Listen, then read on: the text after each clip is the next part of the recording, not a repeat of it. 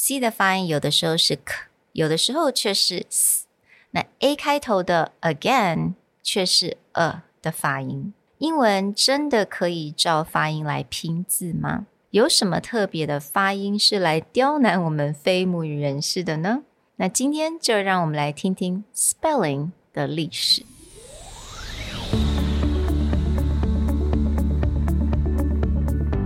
Hello，欢迎来到 Executive Plus 主管与沟通力的 Podcast。I'm Sherry, an educator, certified coach, and style enthusiast. 我相信专业有效的沟通是语言跟逻辑的完美结合。And I'm Nick, a startup consultant, corporate trainer, and late night gaming junkie. I believe great communication requires the right mindset and solid frameworks. 我们希望带给大家职场英语的技能、跨文化沟通技巧与其他能帮助您成为出色领导者的工具。 Join us each week as we share our experience, research, and methodologies to take your communication and language skills from good to great.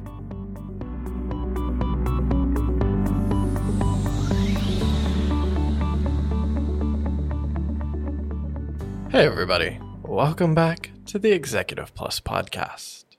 In this episode, we're going to do something a little different and step away from formal communication tips and tricks. And we're going to get into a very interesting concept of why is mm. English so hard? Mm.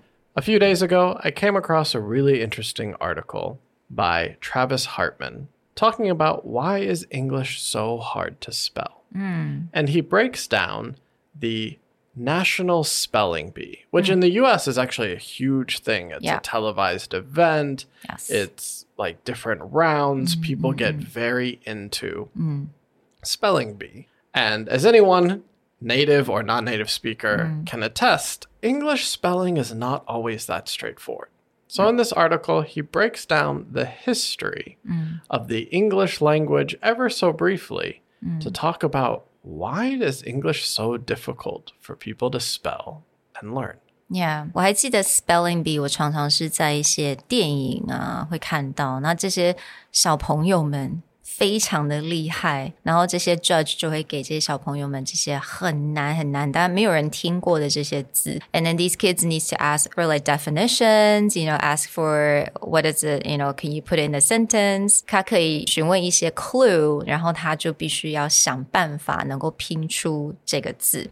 那但是拼。英文是真的一个还蛮困难的事情，因为我相信所有的人都知道，它不是真的有一个很清楚的 rule。所以有的时候刚开始学说，为什么 C 它可以有不同的发音？为什么一下这个样子，然后一下那样子？那我觉得今天透过这个文章，稍微了解一下英文发音啊，跟这种拼字，它到底为什么这么的复杂？One of the key reasons why English is such a difficult language, both mm. spelling wise and grammatically, to follow, is because the progression of the English language is not very straightforward. Mm-mm. English is a language that borrows from so many different mm. languages and roots that it all gets mixed and jumbled together this is why we have wonderful tools like Grammarly, mm-hmm. because even for as a native speaker, I can tell you right now, spelling without spell check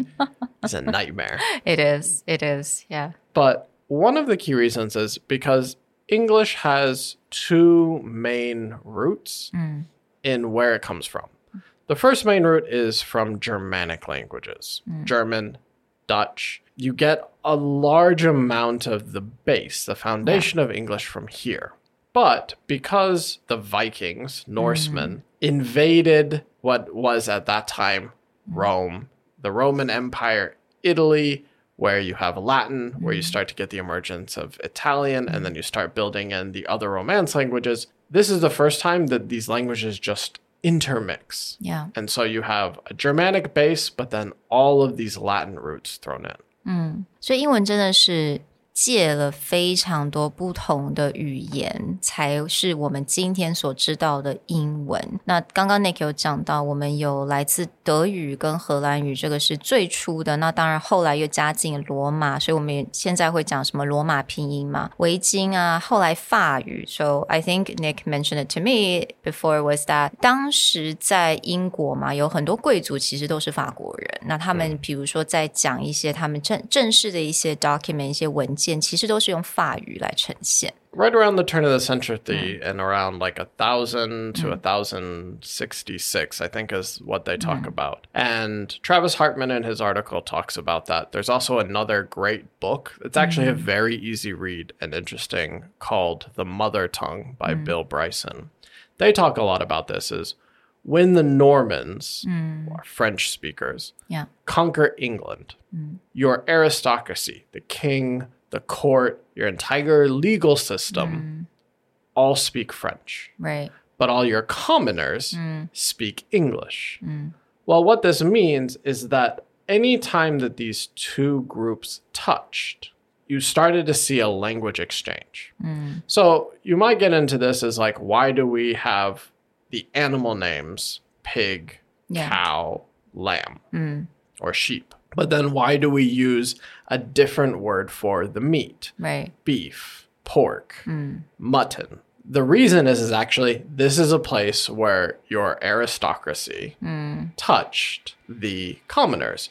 A butcher had to be able to at least speak enough vocabulary mm. to exchange food, right? Like at the market, the people who would have to go buy the food and then right. cook and serve the food, this cooking mm. is all these words started to mix. So if mm. anyone who has ever studied culinary arts, right, there's a lot tons of French, of French words, yes, tons mm. of French words, and that's why. It's mm. because it's historically where these two mm. cultures meet. The other main place, and this is where it gets really confusing for people, is the legal system. The majority of legal terminology right. in English actually comes from the French system at the same time. Mm. So there's a lot of words or there's a lot of terms that we claim are Latin, but in reality, it's actually because it comes from the French courts. Mm. That's really interesting. 所以有很多人也是因为食物就会对于这个法文特别的有兴趣。嗯、那我觉得有蛮多，也我知道说蛮多对于像律师啊，对法律非常了解，他们其实对法文或者是相对刚刚 Nick 有讲稍微拉丁语就会特别的有兴趣。这样。 在一四零零年那个时候呢，大家就开始了。这对于他们来讲，这个 record keeping，right？这个时候我们开始人就开始把东西把它写下来了，right？做成了很多的文件啊，manuscript documents。那这个时候呢，我们英文的这种拼法才渐渐的开始变得比较坚固。Right? It becomes like it solidify. It starts to solidify. Yeah. yeah. This doesn't mean that you don't have written English mm. before that. Obviously, you do.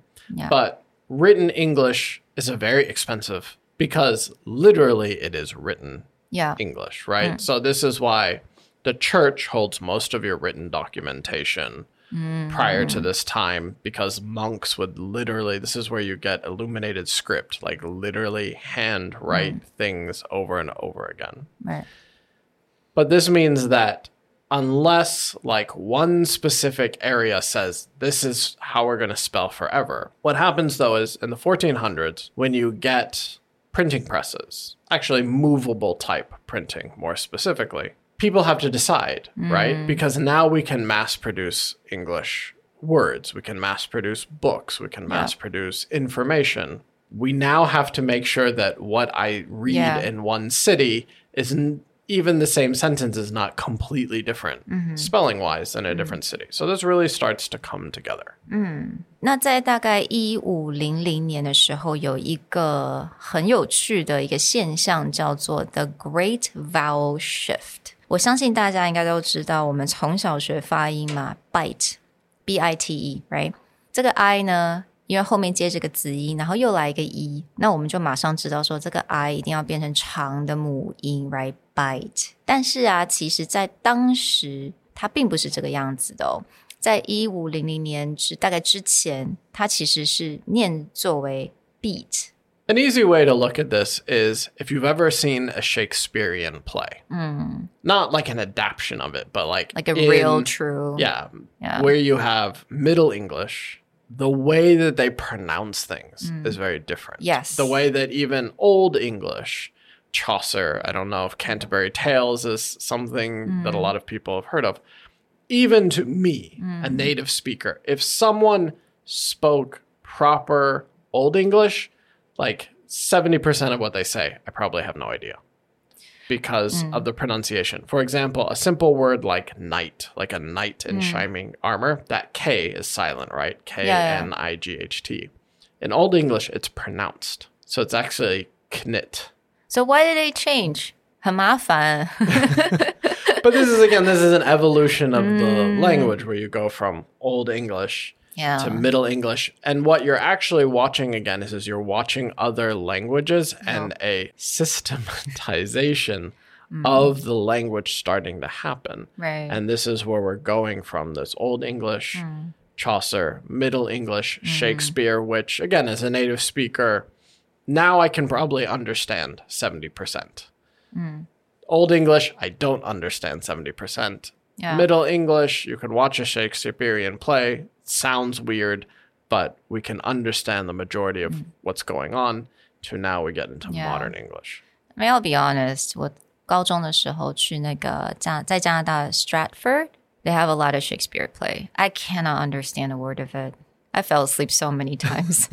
I'm so sorry. I'll be really honest. So，有有的时候你会听到一些一些人来自他们可能会喜欢去那个 Renaissance Fair。They speak a little differently as well, right? Yeah. Okay.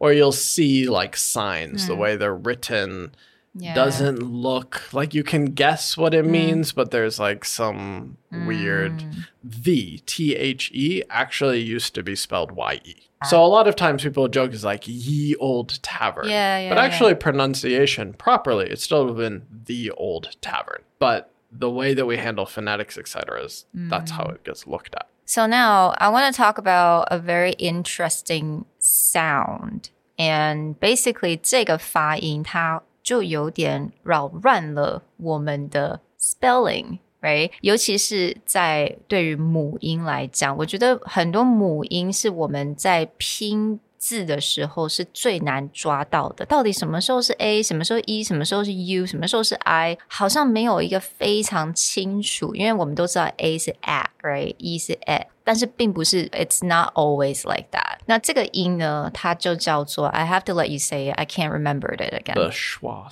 schwa schwa 其实大家应该 KK 音标学过，都会知道这个，就是那个小写的一，你把它倒过来。那也在音标里面，我们就会它这个发音就是呃，那他们这也称为一个叫 lazy sound，right？就是一个很 lazy，你很简单，你完全放松嘴巴，你就可以发出来这个音。 And this is where the spelling and pronunciation start to meet. Yeah. And by meet, I mean this is why it's so complicated.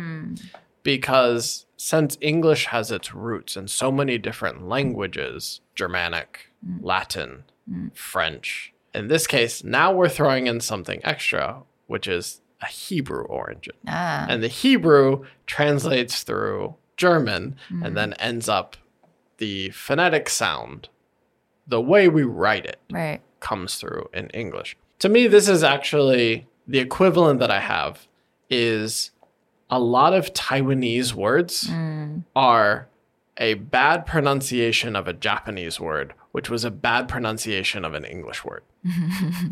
so, for example, in Taiwanese, scooter, Yeah. you know I'm not. I don't know. Atobai, which is actually from the Japanese, which was just another English word for automobile. Lighter is the same. Lighter. Yeah. Hmm. Which is a bad Japanese pronunciation of a, the English word, hmm. lighter.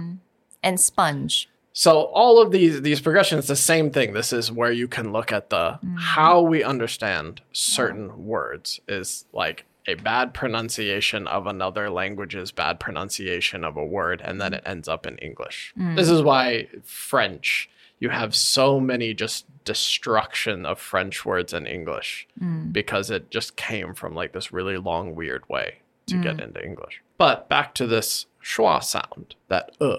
When it comes to spelling and or when it comes to understanding, you would think a, a, a, apple, right? The basic phonics everyone teaches. And then someone's like, balloon. You're like, wait, what? Why is it not balloon? Yeah, yeah, exact. And the the word again, why isn't it again, but it's again. And there's a lot of different ones. 其实我们平常在讲的很多字啊，像 family, we don't say family, we say family. But 呃，这个 schwa 又出来了。 As Sherry said, this is usually called like the lazy sound because it requires no effort by your Yeah. mouth. To, uh. It also used to be called the natural sound because it is a sound that comes up very often, but people weren't sure how we denote it. So a lot of these words like balloon, problem, family, bottom, support, analysis. Hmm. All of these words use the schwa. And so what happens is in English spelling, you have a common vowel hmm. or a vowel consonant combination, and it gives you the same sound, but it could be an A, could be an E, could be an I, could be an O, U. Yeah. It doesn't matter. It will still show up as an uh hmm. sound. Yeah，所以我觉得在我们平常，如果你已经对于这个语言啦，当然你已经有一定的这种熟悉度，你可能已经不太会发现这个这个问题。但是当然我们在刚刚学习一个语言的时候，会比较辛苦。It's just a little bit harder for us to understand. Like again, you know, the word bottom. It's B O T T O M. Ba. Why not bottom? Yeah, Right? but Why bottom? Like I think 有很多，当然我觉得是因为第一个它就是这么的好去发音，right？因为我觉得每个人讲话嘛，都都是希望有最好发音、最舒适的方呃方式为主，所以有可能也是因为是这样子，所以渐渐的大家就把这些母音慢慢变成 schwa sound。 So today, as I said, we're not necessarily getting to any tips or tricks, but I definitely, after reading this article and the book I mentioned before, which I read a long while back, it just gives a sense of English is really complicated. It is. So people should not feel bad if they're feeling stuck, if they're feeling like, why is this so stupid? Why are hmm. these rules like this? Hmm. Just relax. Even for every native Yeah. speaker, anyone tells you, like, oh, English is. No, it's not. Hmm. There's a very long historical reason why our language is so complicated, mm-hmm. grammatically, spelling wise, word wise. So feel okay. Yeah. My biggest suggestion for this episode is download Grammarly. Like the spelling. We're not sponsored by them. We're by not the way. sponsored by them, but even I use it. I get a weekly report. It's such a beautiful thing to have. Any kind of program, mm. especially if it's free, that can help you mm. improve spelling, improve your grammar a little bit, Yeah. and they give you great explanations of why. Go embrace it. Mm. Technology is beautiful. embrace, and you'll feel a lot better about the way you write. We hope you enjoyed this quick history and look back at the English language, and we'll talk to you next time. Bye. Bye.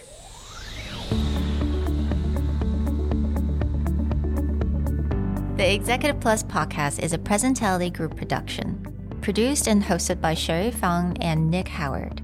You can search us on Facebook, 主管英文 Executive Plus. You can also find us on Instagram, Communication R&D, and email us at sherry at epstyleplus.com.